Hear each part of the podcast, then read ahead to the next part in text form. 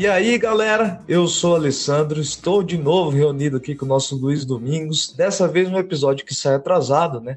Por um motivo nobre, né? Nós tivemos as eleições na Argentina, recebemos muitas mensagens e acabamos nos adequando aqui ao nosso cronograma para conseguir falar, comentar sobre a vitória de Javier Milei, o novo presidente da Argentina.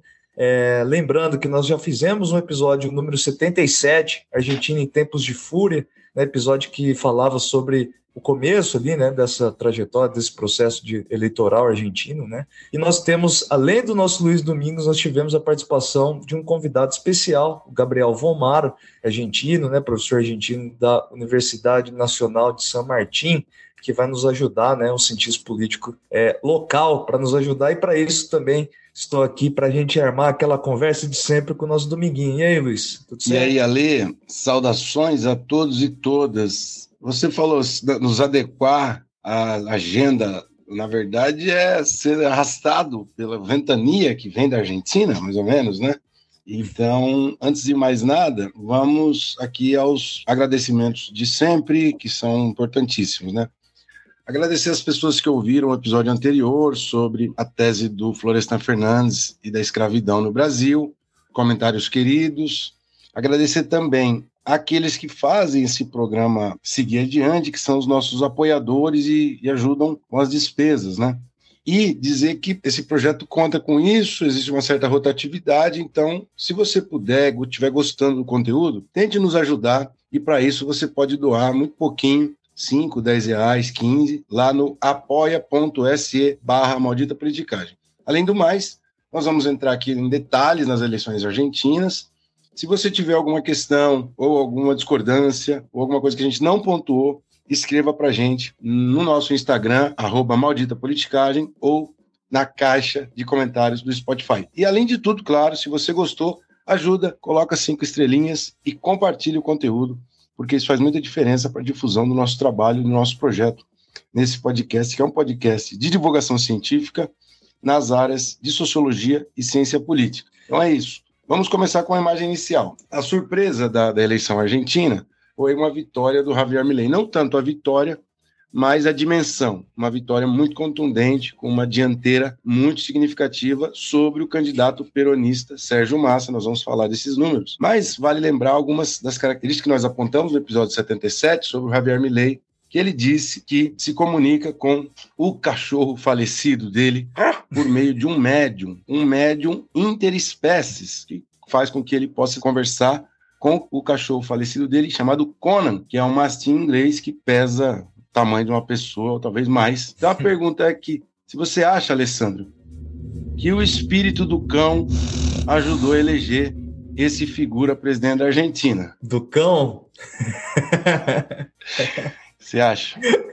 ah, com certeza, né? Só pode, né? Alguma coisa aconteceu disso aí. Tá. Tem outra história também, né? É, rolou um vídeo recentemente, pelo menos aqui no Brasil, que era ele num programa de auditório, foi colocada uma venda nele, assim, tipo um lenço no olho dele. Deram no um Conan de... ou no, Não, no Milley? Do, do Milley, do Javier Milley, o, o presidente eleito. Ele era candidato mas colocaram um lenço de venda no olho dele, deram um cabo de vassoura, que teve gente que falava que era um bastão, mas não chegava a ser um bastão de beisebol, era um cabo de vassoura tradicional, e suspenderam com um barbante um, uma maquete de papelão do Banco Central Argentino e ele tinha que acertar com os olhos vedados. E aí é, chama pinhata isso, né? Agradecer as pessoas que lembraram o nome pra gente. E aí ele acerta e começa a descer o cabo de vassoura na maquete do Banco Central até virar um monte de papel picado com muito ódio. Por quê? Porque ele defendia, defende a extinção do Banco Central argentino e a dolarização da moeda. Então, essas são uma das propostas, são propostas mais que radicais, né? E a gente vai abordar um pouco dessas questões no episódio de hoje hoje, a viabilidade disso agora que ele se tornou uma realidade na Casa Rosada. Bom, então no primeiro bloco a gente vai acabar falando um pouco sobre as eleições, né, os números por trás dessa eleição que chamou tanta atenção nessa última semana, é, com a participação, claro, do Gabriel Vomar. É, no segundo bloco nós vamos falar um pouco das, da, da possível governabilidade, né, de como nós podemos imaginar um futuro, agora presente, governo de Javier Milei. É, pedimos aqui já a compreensão de todos, nós vamos utilizar os áudios originais, preferimos assim, do Gabriel Vomaro, então os áudios, as respostas dele é, para as nossas perguntas estão em espanhol, né? Então a gente pede para que vocês aguçem ouvidos, os ouvidos, né? A gente vai comentar depois cada uma das respostas. E apreciem o, portu... e aprecie o portunhol do Alessandro à medida que ele vai traduzindo as respostas do Romário.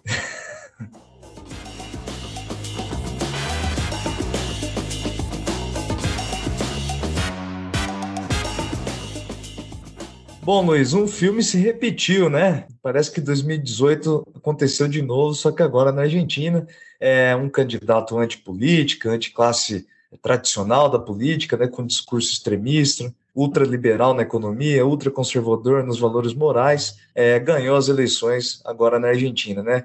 Conta pra gente um pouco de como nós chegamos até aqui, né? fazer um retrospecto disso daí tudo. De forma bem simplificada, sintética, porque lá no episódio sobre ele, sobre o Milley, a gente desenvolve com mais detalhes a trajetória dele.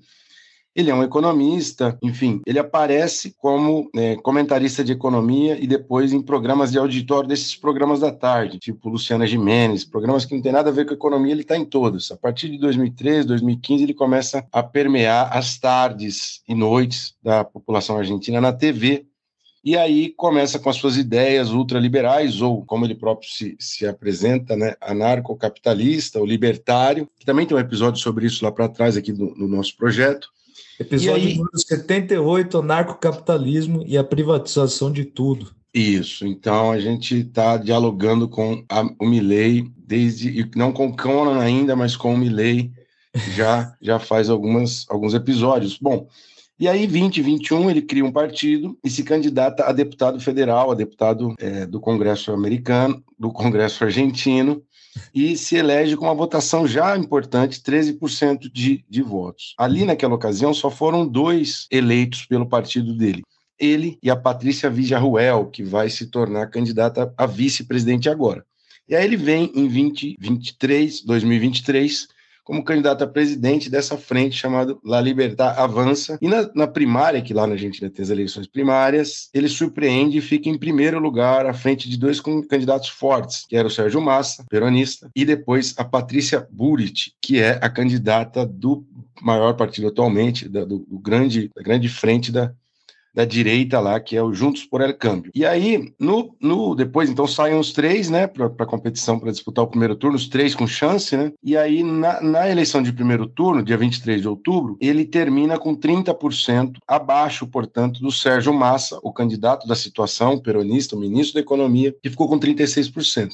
E aí, a Patrícia Burris, com 25, 26, não me lembro, sai da, da jogada e vão os dois para o segundo turno. Milley atrás e Massa na frente. O fato é que ao longo desse período de pouco menos de um mês, a coisa, qual foi a grande mudança? Ele conseguiu o apoio desse campo da centro-direita tradicional da Argentina, que é o PRO, Proposta Republicana, que é do ex-presidente Maurício Macri, que era o apoiador dessa Burit. Todo uma, o Macri faz a Burit vir ao apoiar o Milley. E esse apoio do PRO vai trazer para ele uma estrutura partidária que ele não tinha, porque o partido dele é muito novo, muito frágil e aí com redes no, nas outras regiões, nas outras províncias, com captação de dinheiro para financiar a eleição no segundo turno.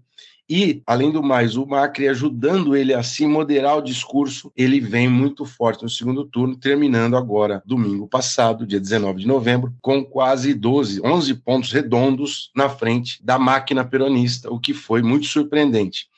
Existem detalhes por estados, a gente pode abordar, mas o, o, interessante é o seguinte: ele teve duas, dois eixos. Quando ele surge lá em meados de julho, agosto, ele fala muito gritando contra La Casta, que é contra o establishment, contra todo o sistema político. Depois que ele vai ao segundo turno contra os peronistas, ele para de falar isso, justamente porque ele recebe o apoio de parte desse, desse establishment, que é o Macri e a Burit, que são políticos de carreira, né, muita inserção na história recente da Argentina e aí ele passa a falar só mal do peronismo e do kirchnerismo, que é a facção do, do peronismo é, da ex-presidente Cristina Kirchner, enfim. Então ele muda o discurso, fica mais moderado, mais maneirinho, e isso é capaz com que ele faz com que ele pegue os votos do eleitor de centro-direita que ele não tinha pegado no primeiro turno. Então ele acabou, né? O Javier Milei acabou vencendo em 20 das 23 províncias argentinas, né? É, o que é surpreendente, né? Muitas dessas províncias, por exemplo, em Santa Cruz, né? Onde Santa Cruz, que é conhecido por ser um reduto do, do kirchnerismo, né? Que a própria Cristina Kirchner chamou uma vez de seu lugar no mundo, né? Já que ela ganhava sempre com números esmagadores. Dessa vez, Santa Cruz votou é, para Javier Milei contra o peronismo, e o que, é, o que é, se repete né, em várias das províncias argentinas como um todo. E dessa vez, Buenos Aires né, acabou se tornando é, uma das províncias que votou a favor do Sérgio Massa, né, que foi também surpreendente. Né? Bom, eu também vou fazer alguns comentários gerais aqui, Luiz, se você me permite. Sim. Eu acho que, que as eleições na Argentina, né? Daqui a pouco a gente convoca aqui o Gabriel Valmar para nos explicar melhor, mas vai na direção também de outros países, né? Existe um vácuo deixado pra, por governantes tradicionais no que diz respeito ao sucesso da política econômica, né? A Argentina realmente não vem bem, né? A economia argentina não vem bem. É, as políticas sociais também, né? Vão água abaixo com isso. É, e esse vácuo deixado no poder é preenchido por um líder extremista, né, de um partido que não, não é tradicional, de uma força que é nova na política como um todo, com aquele discurso de sempre. Bom, nós temos aqui que, que enfatizar né, que a Argentina, com essa nova, com esse mapa eleitoral, vocês podem procurar depois, né, nós temos na capital e em algumas áreas é, a vitória do peronismo, né, então nós temos um equilíbrio maior e uma força progressista, mostrando nas áreas mais modernas do país, né? E as áreas rurais dessa vez votaram a favor do conservadorismo, né? Que parece replicar um pouco o padrão de muitos dos países no mundo todo, né? É, ainda é cedo para afirmar isso, aqui eu estou lançando uma hipótese para as pesquisas posteriores, Luiz. a gente pode fazer um artigo disso, mas é, me lembrei disso quando a gente falava sobre democracias no mundo todo que acabavam caindo, né, é, ou perdendo força diante dessas novas forças da direita. É, e o Milley, né, ele, é, a prova de que o Milley recebeu é uma, uma herança já que é tradicional também da direita, né? Então nós temos em Santa Cruz, por exemplo, que a gente já mencionou, é, a prova de que o Millet conseguiu reverter alguns votos, né? Votos que eram do peronismo acabaram indo é, pro Javier Milei e em várias áreas argentinas isso também deve ter acontecido. É, já as zonas tradicionais da direita, da antiga União Cívica Radical, partido que, que era o mais forte da direita argentina nos anos 80 e 90, né, é, continuaram, né, deram vitórias é, muito contundentes, especialmente Córdoba Mendonça, né, nós falamos sobre isso no episódio 77, é, que deram vantagem de mais de 30 pontos nessas eleições. Então, né, duas zonas de muita de população muito grande que garantiram a vitória do Javier Milei também, né? E no próprio, no, no, na província de Buenos Aires, ele tirou uma distância que o Massa tinha colocado no primeiro turno, importante, porque a distância ficou de 1%, e acho que no primeiro turno o Massa tinha 10% na província. Então, ele avançou sobre regiões que não eram, enfim, não tinham sido presas fáceis, territórios naturais dele. E isso se deve, é importante enfatizar, à entrada da máquina do PRO, a favor dele, porque tem, tem fiscais, como eles, né, tem, tem, tem militantes, tem apoios de prefeitos ou governadores, então tudo isso contou para essa, essa chegada avassaladora do Milley na reta final da campanha. Bom, a gente deu aqui o nosso parecer introdutório aqui, né? Mas nós perguntamos quais são os principais fatores que explicam a vitória, né, do Javier Milei sobre o Sérgio Massa nas, nessas eleições do último domingo. Vamos ouvir então é, o nosso convidado Gabriel Vomaro, é, que é de novo, né, da Universidade Nacional de São Martim, investigador do CONICET. Creo que hay dos factores principales que explican la victoria de Milei y que se explican justamente por los dos pasos, ¿no? Por el primer momento, que es el de eh, cuando Milei logra ocupar el lugar de Juntos por el Cambio como principal oposición al peronismo en eh, el gobierno, y un segundo paso que es cuando logra ganarle al peronismo con el apoyo justamente de eh, Juntos por el Cambio en segunda vuelta. Y ahí te diría que en el primer paso, sin duda, lo que explica la fuerza que tuvo Milei, su gran capacidad de en muy poco tiempo construir una fuerza electoral muy débil desde el punto de vista organizativo, pero muy potente desde el punto de vista discursivo, programático, es primero cómo Milei supo representar el descontento, sin duda, social enorme que hay en Argentina por la, por la crisis prolongada una crisis que eh, atañe a los últimos dos gobiernos de las dos fuerzas políticas principales y que se produjo al mismo tiempo que en los últimos años, sobre todo, las dos fuerzas principales estaban en una gran crisis interna, eh, con una pelea facciosa muy abierta, muy visible y muy nociva para esas fuerzas. Entonces, digamos, te diría que lo primero es que Milei logra representar esa bronca casi corporalmente y logra construir una narrativa en la que los problemas de la Argentina son responsabilidad de la, de la, del establishment eh, político, de lo que se llama la casta. Esa fórmula de la casta se vuelve muy poderosa y expresa sin duda esta idea de que hay un responsable de la crisis que eh, se aprovecha de los ciudadanos de bien y esos son los políticos. y hay un segundo factor importante que es el factor que tiene que ver, si querés, con el descontento que hay una parte de los votantes de derecha con eh, Juntos por el Cambio, porque tuvo un gobierno que pudo avanzar muy poco con las reformas. Y sin duda eh, hay una idea de que Juntos por el Cambio fue demasiado blando, fue demasiado em, eh, contemplativo con el kirchnerismo, con la economía cerrada, con los sindicatos, etcétera, y que hace falta una fuerza más agresiva, más radical. Eso construye la base de apoyo de mi ley que lo impulsa a la segunda vuelta.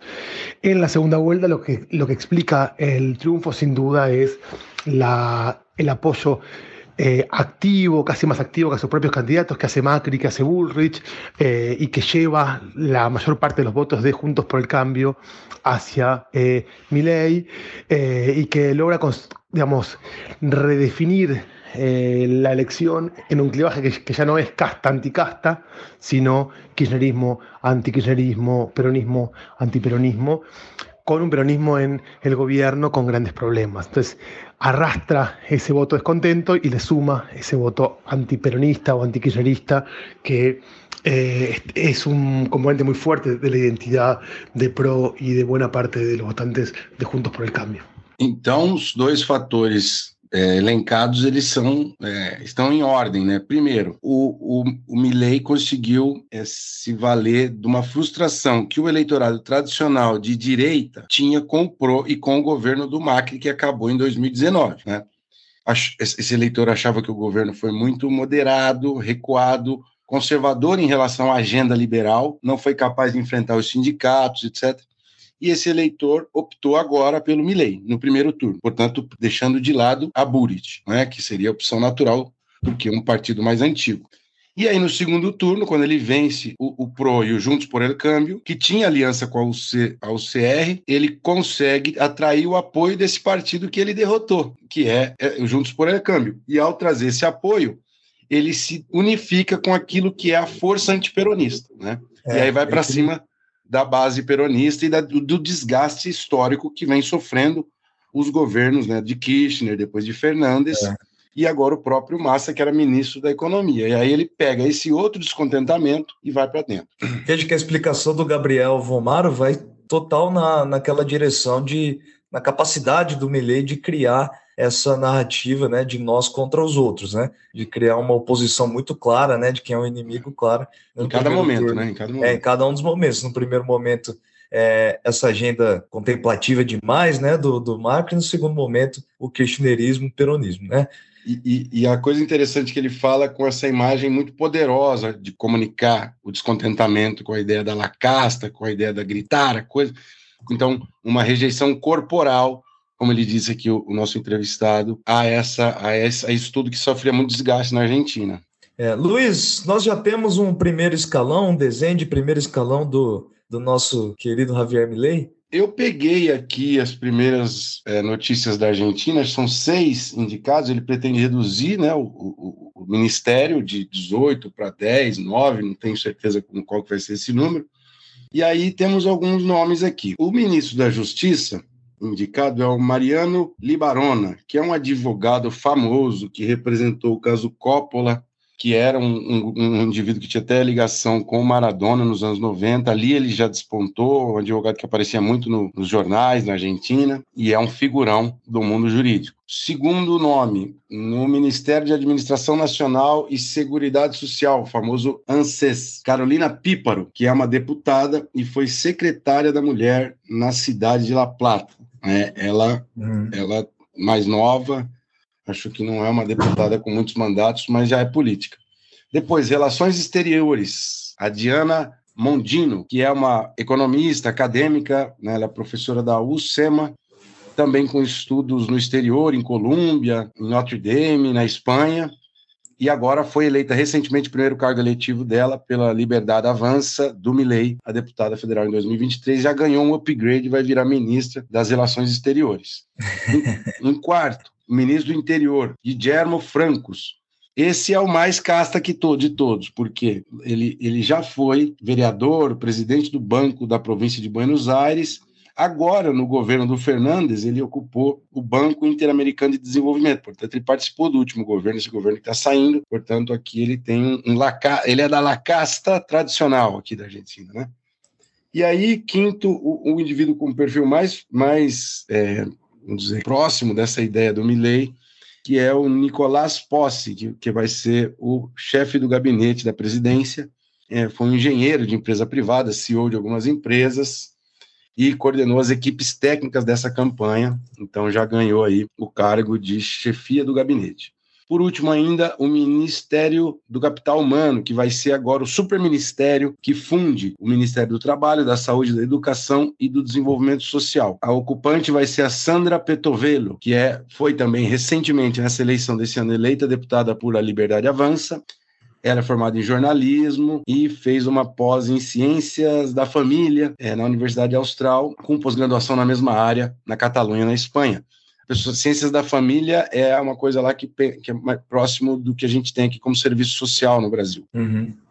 Então, um perfil mesclado, né? Velhos políticos, com advogados também com renome já muito é, marcado, com jovens políticos, né? jovens e, e, emergentes políticos dessa frente, desse partido pequeno da Liberdade Avança. São, é um, são dois perfis básicos mas o presidente, ao tudo que tudo indica, o presidente da Câmara dos Deputados vai ser um aliado do Macri, que vem do Juntos por El Câmbio, para ele poder construir a maioria. Depois a gente fala sobre isso ali. Na verdade, é já agora, né? O que você quer dizer? É agora, é. Então, nós temos. Você, você é muito apressado. Nós temos, então, tem tabela de hoje o novo Congresso da Argentina, né? A nova Câmara dos Deputados, aliás, da Argentina. É, a partir do dia 10 de dezembro, quando tomam posse os novos deputados, o Frente de Todos, né, o partido, a frente liderado pelo Partido Justicialista Argentino, peronismo, né, terá 108 cadeiras. Então vão anotando aí. A Argentina que tem uma Câmara dos Deputados que tem um total de 257 cadeiras, né? É, o Juntos por El Câmbio, né, o, o, a frente liderada pelo Maurício Macri, né, que estava liderada dessa vez pela Patrícia Burich, terá 94 cadeiras, ou seja, né, aqui nós temos as, os dois, as duas principais forças do novo Congresso argentino. Da Libertar Avança, do nosso queridinho Javier Milei, terá 38 cadeiras, ou seja, muito pouco, né? É, isso aqui dá um pouco da já a cara, né, do que será esse governo Milei para ele conseguir aprovar alguma coisa na Câmara dos Deputados. Será inevitável é, o apoio do Juntos por El Câmbio de Maurício Macri. Isso, e se ele juntar, se a gente fizer a conta aqui dos votos, com os 38 cadeiras da La Libertad Avança, com 94 da Juntos por El Câmbio, a gente soma 132 cadeiras, tem umas poucas cadeiras de outros partidos menores, mas o fato é que ele chega a 132, né, uma conta assim mínima, supondo que o Juntos por El Câmbio vá fechado, sem dissidências internas. Então ele tem maioria mínima, porque o mínimo ali para seriam 129 para ter metade mais um, ele vai chegar a 132. A questão que nós vamos explorar ainda no segundo episódio, a questão que nós vamos explorar ainda no segundo bloco é a solidez dessa maioria, a longevidade dessa maioria, porque isso é um pouco a incógnita e um pouco os desafios colocados para ele, para o Javier Milei. Só para completar as informações aqui, né? É, o Senado da Argentina, né, agora nessas últimas eleições, foram definidas 24 cadeiras, 13 das cadeiras ficaram na mão dos peronistas, né, que é muita coisa, das cadeiras do Senado. É, sete ficou com Libertar Avança e dois com Juntos por El Cambio, né? Então, do total de 24, a maioria foi peronista, né? Então, nós teremos aí uma, uma um futuro com muita com muita, muita indecisão né, da, da, é. do Congresso argentino, não vai ser fácil. Né? Entre os governadores, ainda 14 dos 24 governadores de província também são peronistas, né? É, e só para ilustrar, no ponto de vista histórico, é, o tamanho dessa vitória, né? Preciso destacar isso, né, Luiz?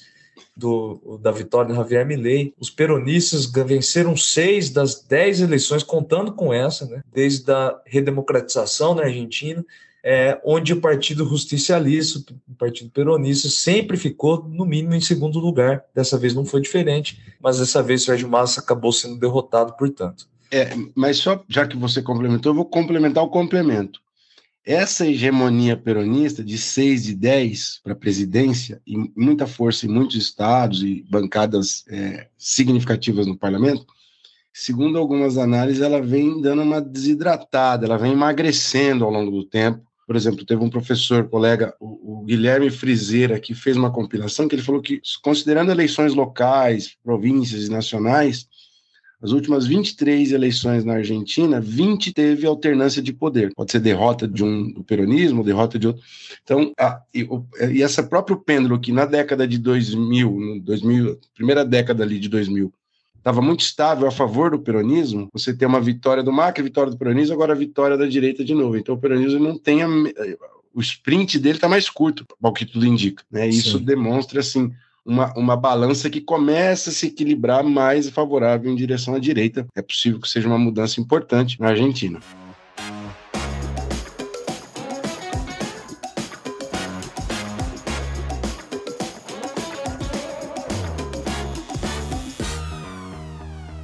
Bom, dado esse cenário que a gente apresentou, né, não tem tabela de hoje, é, da força que o Juntos por El Câmbio vai ter, né, vai necessariamente precisar assumir nesse governo de Javier Milei, caso ele queira aprovar alguma coisa no Congresso, né, nós perguntamos Gabriel, ao Gabriel Von Maro é, sobre o papel que pode ser desempenhado pelo Maurício Macri eh. El papel de Macri en el próximo gobierno es un poco incierto, sin duda él creo que hace esta jugada porque le permite recobrar centralidad política, le conviene, le permite recobrar un lugar que estaba perdiendo dentro de su partido, de su coalición y la política argentina en general, y espera ser un gran eh, árbitro del próximo gobierno. Eh, quedarse con algunas áreas clave del gobierno y a cambio de apoyo parlamentario y de apoyo de algunos gobernadores, tener cierta influencia en la orientación de las políticas públicas de mi ley, eh, lo cual es una, una gran incógnita claramente porque Milei es una figura muy impredecible, con una personalidad muy inestable y en un país presidencialista no está claro que Milei pueda ser eh, tan fácilmente maleable como Macri, supongo, que creyó al momento de tomar su opción. Bom, nós temos aí, né? É, eu fico na dúvida aqui, de verdade. A gente olhando para o caso brasileiro, nós também tivemos um pouco disso, né? O governo de Jair Bolsonaro também passou por problemas, né, para compor uma maioria. É, eu fico pensando se foi uma estratégia do, do, Maurício Macri de conseguir agora, né, de conseguir implementar uma série de coisas com uma maioria parlamentar, ou se foi uma estratégia de sobrevivência também, né? Não sei se qual, qual é a forma correta de ler isso, o tempo nos dirá.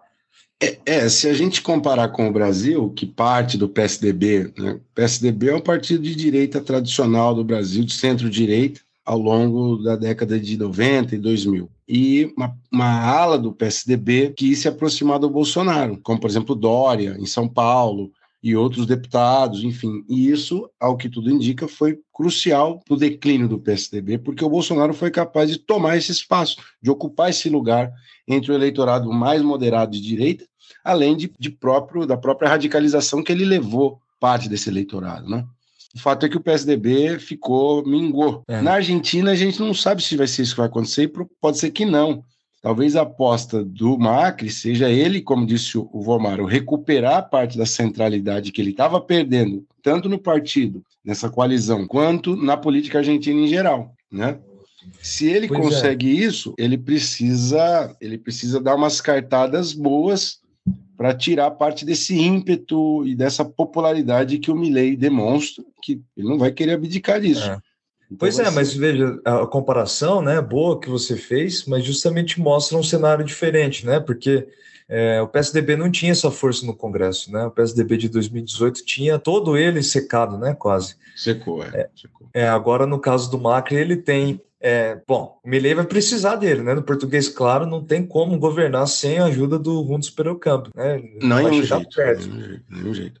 É, o, eu escutei um podcast lá da Argentina, se chama. O subtítulo do podcast é Universo de Javier Milley, que num episódio a, a, te, a tese é de que o, o, o Milley se aproximou forte e pediu ajuda à La Casta, depois de ter tanto criticado ela ele precisou em meio que beijar a mão dos cardeais do, da, do Juntos por El Câmbio. É. E isso vai desenhar uma trajetória diferente do que fez o Bolsonaro. Porque o Bolsonaro ele fez isso aqui de forma muito marginal no primeiro momento. Né? Ele ficou lá com poucos políticos do DEM e tal. E aí ele só precisou se aproximar mesmo do Centrão na metade do mandato. O milênio talvez não tenha esse tempo. Né? E à medida em que o tempo passa, ele precisa ir mais ainda, porque quanto mais próximo do final do governo, mais difícil que os aliados fiquem junto do governo. Isso é normal, né? Outra coisa que vai ser interessante, né, Luiz, será esperar para ver qual, qual, qual será o protagonismo do exército argentino, né, das forças militares argentinas na política agora, né? É, nossa, não é possível que eles vão acordar desse sono esplêndido. Bom, então ele diz ainda, né, para terminar a tradução aqui e a discussão da, da segunda resposta, ele diz que é incerto essa relação entre os dois, Macri e Milley, porque talvez o Macri tenha achado que o Milley é muito mais maleável do que a figura do Milley possa sugerir. Talvez o, o Milley seja mais instável, imprevisível, imprevisível instável, impredecível do que o Macri apostou na hora que decidiu correr para o abraço com ele.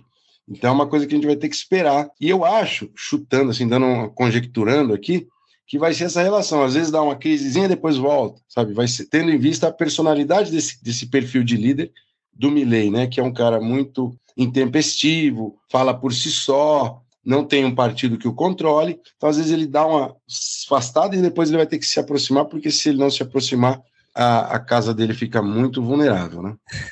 Bom, para dar sequência, então, à participação do Gabriel Vomar, nós perguntamos sobre o peronismo, né? Que agora vai, vai voltar a ser oposição, né? Como ele acredita que irá se comportar, se reconfigurar o peronismo e o Partido Justicialista nessa nova fase da política argentina.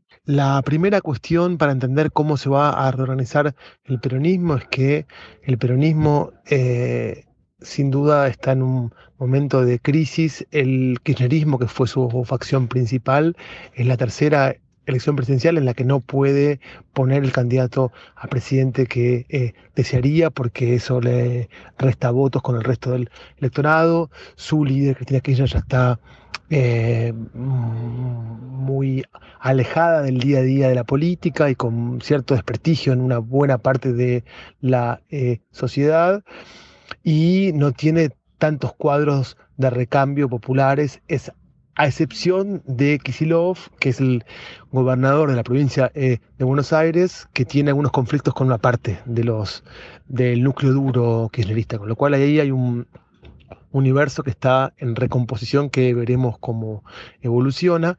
Y con el peronismo en general, el peronismo por un lado perdió parte de su base electoral con Milei, esa es una gran novedad. No solamente Milei le gana a Junto por Cambio, sino que le gana una parte del voto peronista en sectores eh, populares en varias provincias del norte y de la Patagonia, seguro. Em, y luego una cuestión que es cuál va a ser el rol de los movimientos, los sindicatos en el contexto actual, eh, si van a ser los que reorganicen la protesta, reorganicen la oposición a mi ley o van a tener una actitud más inicial de espera y diálogo. También de eso depende mucho qué, fichas mueva mi ley como, como presidente y su gobierno. Y luego, por supuesto, los gobernadores. Este, Massa parecía verlos reorganizado a, los gobernadores, pero muchos de ellos salen debilitados por una derrota en sus provincias. Eh, y no queda tan claro si hay ahí liderazgos emergentes sólidos, pero sin duda el peronismo eh, tiene, eh, está en un momento de crisis y de reorganización que no sabemos muy bien cuál va a ser su, su destino. Eh, es muy probable que este, tenga incentivos para mantenerse unido, que tenga incentivos para mantener la identidad viva, ocupando el centro hacia la izquierda del espacio político, porque va a tener enfrente un gobierno de derecha bastante agresivo, pero los liderazgos, eh, el equilibrio de poder entre los grupos es algo que está abierto y que eh, dependerá un poco también de cómo, cómo, se muevan los líderes principales para saber cuál va a ser su destino próximo. De forma bem chinfrinha aqui, o, o, primeiro ponto da resposta é que essa eleição bate um prego no caixão do kirchnerismo, né? Porque ele disse que a Cristina está muito desgastada, está muito isolada, sem apoio, e isso já acumula-se de algumas eleições, né? E aí agora a figura que, que emerge pelo, pelo resultado que teve na eleição para governador da província é o Kicillof, economista, talvez a maior liderança de uma nova geração, mas o partido está em crise por brigas internas e ele precisa se reagrupar, seu argumento, e isso depende um pouco da, da disposição desses líderes em se agrupar e construir uma nova coesão para fazer oposição, além da própria relação que o partido tem com os sindicatos, com os movimentos sociais, é, urbanos, enfim, que são muito importantes na relação do partido com a sociedade, do próprio partido. Tudo isso. O que depende... não é nada novo, né? Não, não é, é nada, novo, no, é. na história política argentina. Eu acho que, é, como, como o Gabriel falou, né?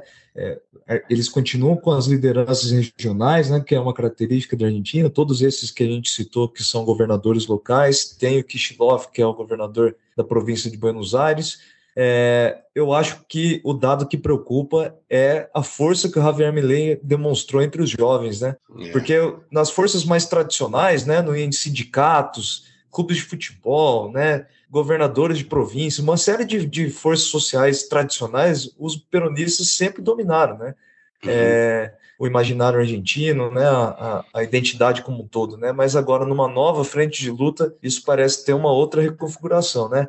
E aí, por último, nós perguntamos qual que é a expectativa inicial para um governo com tantas propostas radicais e se, se isso vai gerar muita tensão com as forças políticas contrárias e com as próprias instituições. E aí o, o, exercício típico de sacanagem que a gente faz com os entrevistados, que é um pouco de ver qual é a bola de cristal do Gabriel Romário e depois a nossa sobre o comentário dele. E isto creo que tiene que ver con tu otra pregunta, que es, claramente mi ley llega con un programa muy radical y con las fuerzas eh, más débiles que tuvo una fuerza que llega al gobierno con los recursos, con la menor cantidad de recursos con que contó una fuerza política al llegar al poder en la democracia argentina reciente. Ese combo, esa combinación entre em, programa hiperradical y falta de recursos económicos no augura buenos resultados, por lo menos en lo inmediato, a lo que se suma la falta de pericia y de experiencia política de buena parte de sus cuadros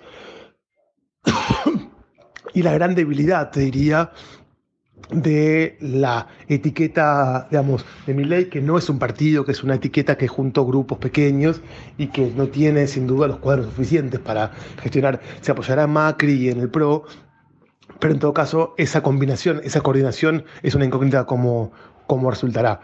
Y sin duda la agresividad de sus propuestas y la radicalidad de sus propuestas supone también una mirada muy antagonista respecto del el mundo sindical, del mundo popular eh, organizado, de los movimientos sociales vinculados con género, diversidades, todo lo, toda la coalición sociopolítica que sostuvo al kirchnerismo hasta ahora. Así que ahí tenemos para esperar una situación compleja, sin duda, y desafiante.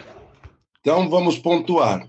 A favor do Milley, uma popularidade digna de uma eleição histórica, né? Além disso, um apoio de uma parte do establishment que vem junto com, com os Juntos por el Câmbio. O senhor está a favor dele e uma certa boa vontade de alguns setores é, empresariais, assim por diante, da parte da imprensa, contra ele, como disse o, o, o Gabriel Vomar. Um, um, partido que não é um partido, é uma etiqueta. Ele disse isso explicitamente, né? não chega a ser um partido porque tem três anos no máximo e não tem estrutura nacional nenhuma, juntado de grupos. Isso dificulta a vida de dar unidade na ação política, tanto no Congresso, quanto na opinião pública, quanto internamente dentro da burocracia. A ausência de um partido é um problemaço. E, contra ele ainda, a falta de experiência política e administrativa. Né? Ele vai pegar um, um país, e aí, mais o que o, tudo isso eu estou traduzindo aqui do Gabriel. Ele vai agora, um agora, agora a gente quer, agora a gente quer a análise bola de cristal Luiz Domingos. Não, mas deixa eu terminar. Ele pega um país com poucos recursos econômicos e de gestão para fazer política rápida. Por exemplo, aquilo que o Bolsonaro teve em algum momento na pandemia, né, e depois o que o Bolsonaro fez no último ano de mandato para poder é, tentar se eleger, vários diminuiu o ICMS, fazendo concessões a diversos grupos da população. Isso vai ser muito difícil, porque a economia argentina está muito combalida. Então, esses são os pontos contrários. Eu acho, agora, a pergunta que, que o pessoal faz, será que ele vai adiante? Será que ele termina o mandato? Eu acho que agora eu falando, e o Gabriel aqui não tem nenhuma culpa nisso, eu acho que ele precisa muito mais do, do, do Juntos por El Câmbio do que a gente supunha antes da eleição, enfim. Eu acho que ele depende muito desse apoio e se ele, ele não pode romper abertamente com todos Juntos por El Câmbio, de cima a baixo, que aí ele, ele fica no fio da navalha para um processo de impeachment. Né?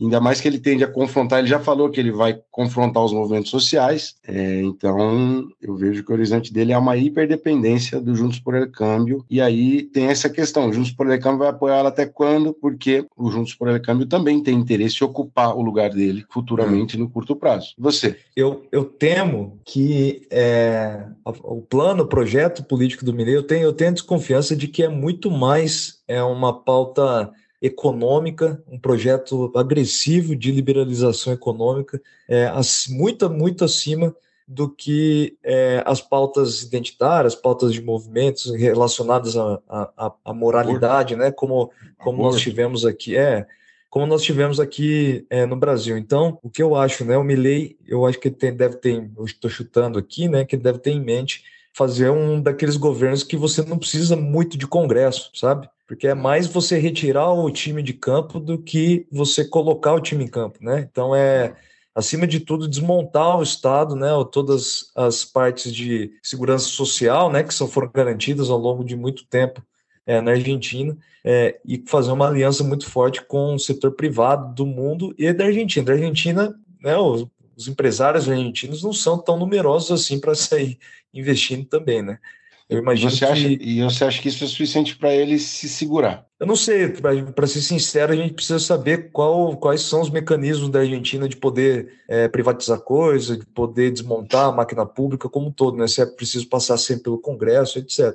Mas eu imagino aqui, chutando, né, que ele vai nessa direção. Eu acho que da hiperliberalização de tudo, né? Fazer uma aliança muito forte com os setores privados.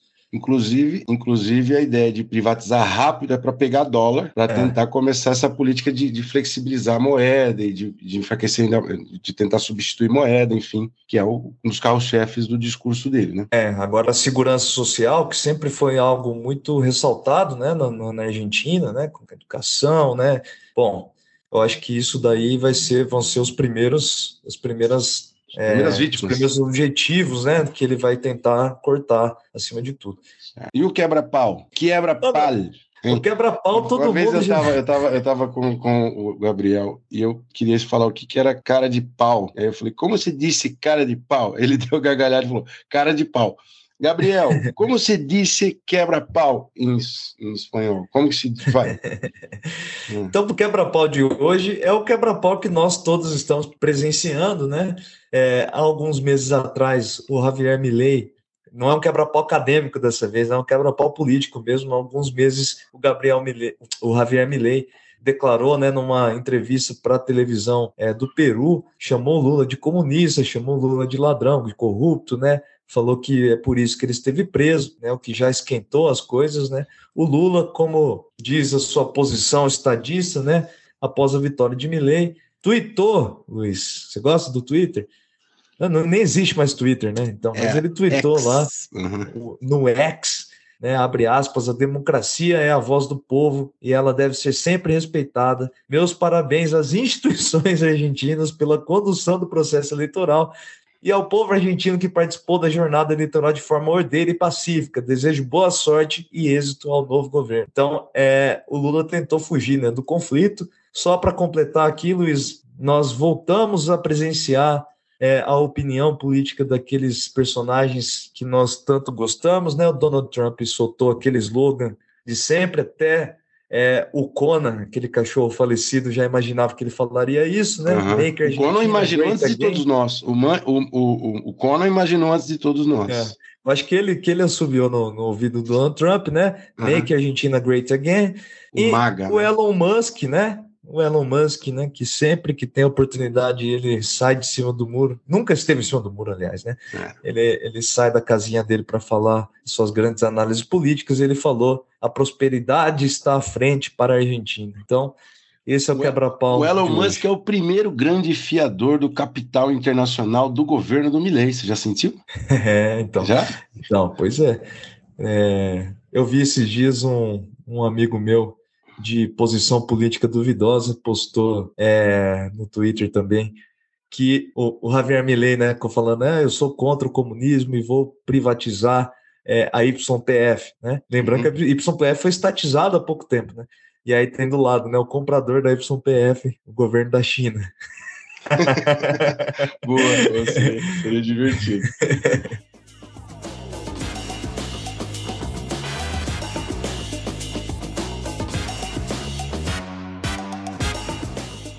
Então, agora nós partimos para o bloco das futilidades, da, do bloco das palhaçadinhas, das pimpolices, e nós vamos trabalhar o tema do bloco Aconteceu em Querência, que não aconteceu em Querência, que não tem jeito, nós não temos como fazer essa conexão cosmopolita entre Argentina e Querência do Norte, mas você tem uma curiosidade, você trouxe um, uma bagagem do período que você esteve na Argentina trabalhando, fazendo pesquisa? Não, não trouxe da, da, do período que eu estava lá, mas é, algo que ficou de fora da nossa, da nossa narrativa aqui, né, Luiz? A gente falou sobre como o Milley, a vitória do Milley passa muito pela juventude, né? Só para é, trazer um dado para vocês, né? Dados sobre as, as primárias argentinas, né?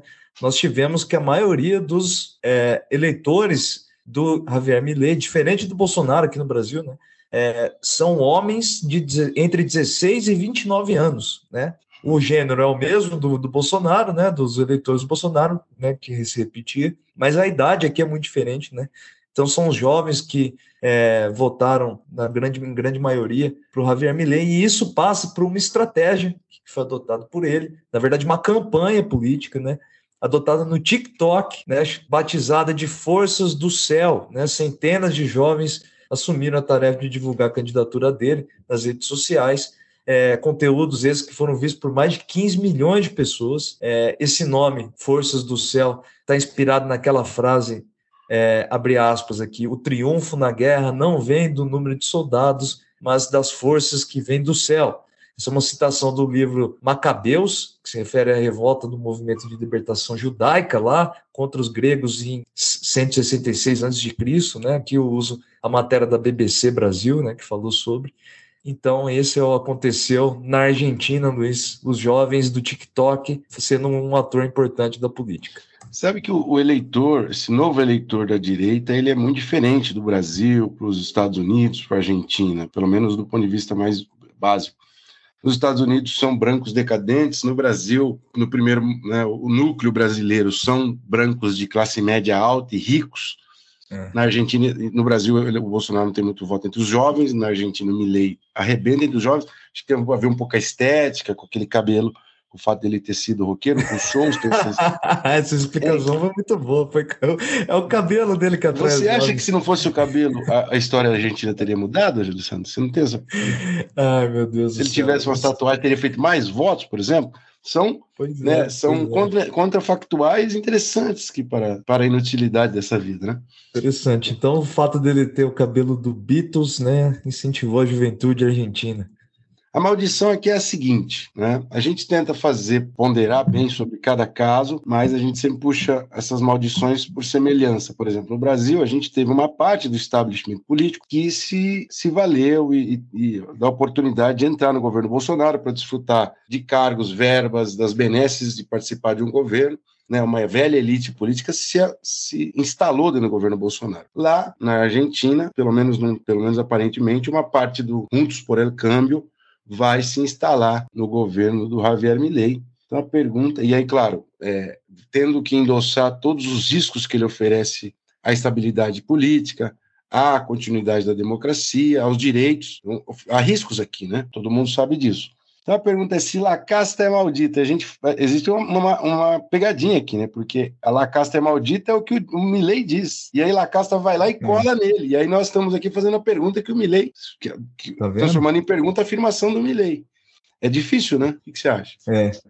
Eu acho que a La Casta estava emparedada, viu? É. Eu acho que foi uma estratégia. Porque veja só, se a Patrícia Burrich e o Macri não apoiam o Milley, eu acho que eles já tinham perdido também um pouco da força como oposição, enfim, né, do protagonismo é. político. Eu acho que surgiu essa oportunidade, a gente mostrou os números, eles serão muito é muito distante de ser um ator coadjuvante nessa história toda. Né? Eles podem assumir protagonismo nesse governo, né? É.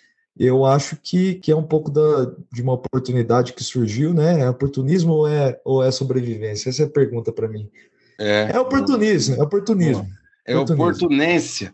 É, é maldito, né? É maldito, sim. E, e, e outra questão é a seguinte: eu acho que a estratégia, num dado momento, a gente podia falar assim: bom, o PSDB, quando entrou na barca do Bolsonaro, ele tirou, no, se prejudicou a si próprio. Mas isso não acontece com o Juntos por el Câmbio, porque o Bolsonaro ele tinha uma estrutura política mais sólida com os militares, com a igreja evangélica, as igrejas evangélicas, e como o Milley não tem também tanta experiência, é mais fácil contar com os, os, erros mais graves dele. Então, acho que essa estratégia de sobrevivência do Macri não foi de toda bobinha, não. Né? É. Bom, Luiz, chega de coisa séria agora, vamos falar então de, de, de, cinema, né? Já que a gente teve esse resultado surpreendente lá na Argentina. Luiz, a Argentina é conhecida por grandes, grandes filmes, né? É um dos ah. melhores cinemas fora do, do eixo, né? Da, da cultura mundial. Bom, qual é o seu filme favorito para o nosso Luta de Gostos hoje? Filme argentino, lógico, né? A lista é boa, cara. Eu gosto demais desses filmes que chegam com muita popularidade no Brasil, né?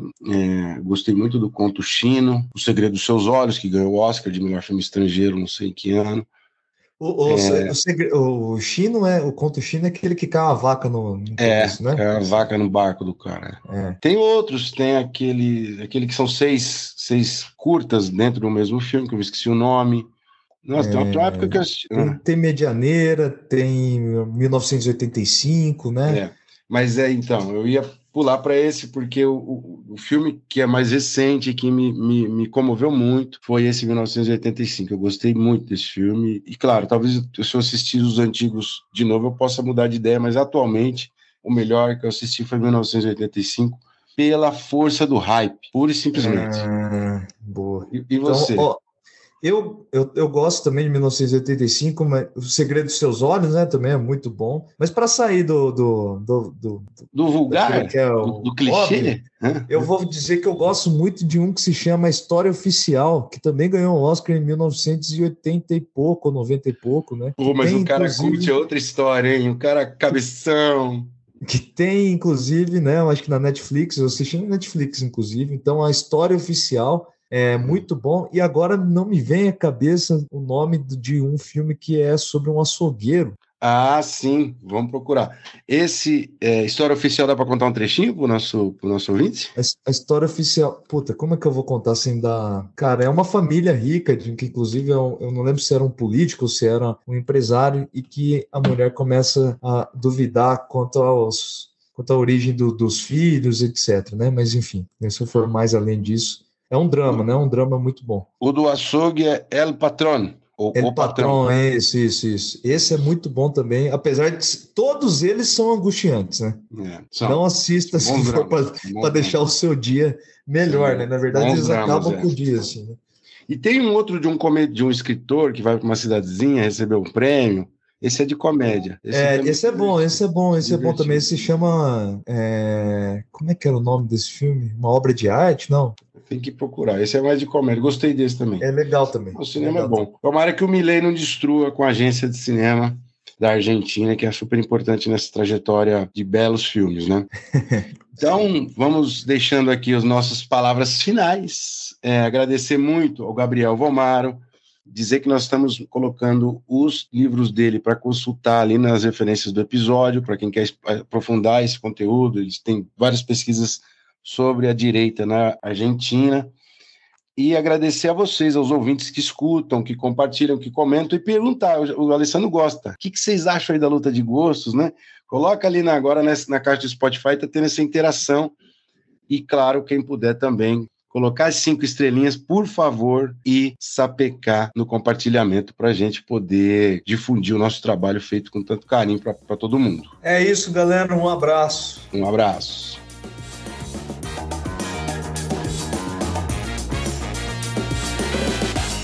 O Maldita Politicagem tem roteiro e produção de Luiz Domingos Costa e Alessandro Tokumoto, edição de áudio de Matheus Bittencourt, finalização de áudio e identidade visual de Fábio Tokumoto.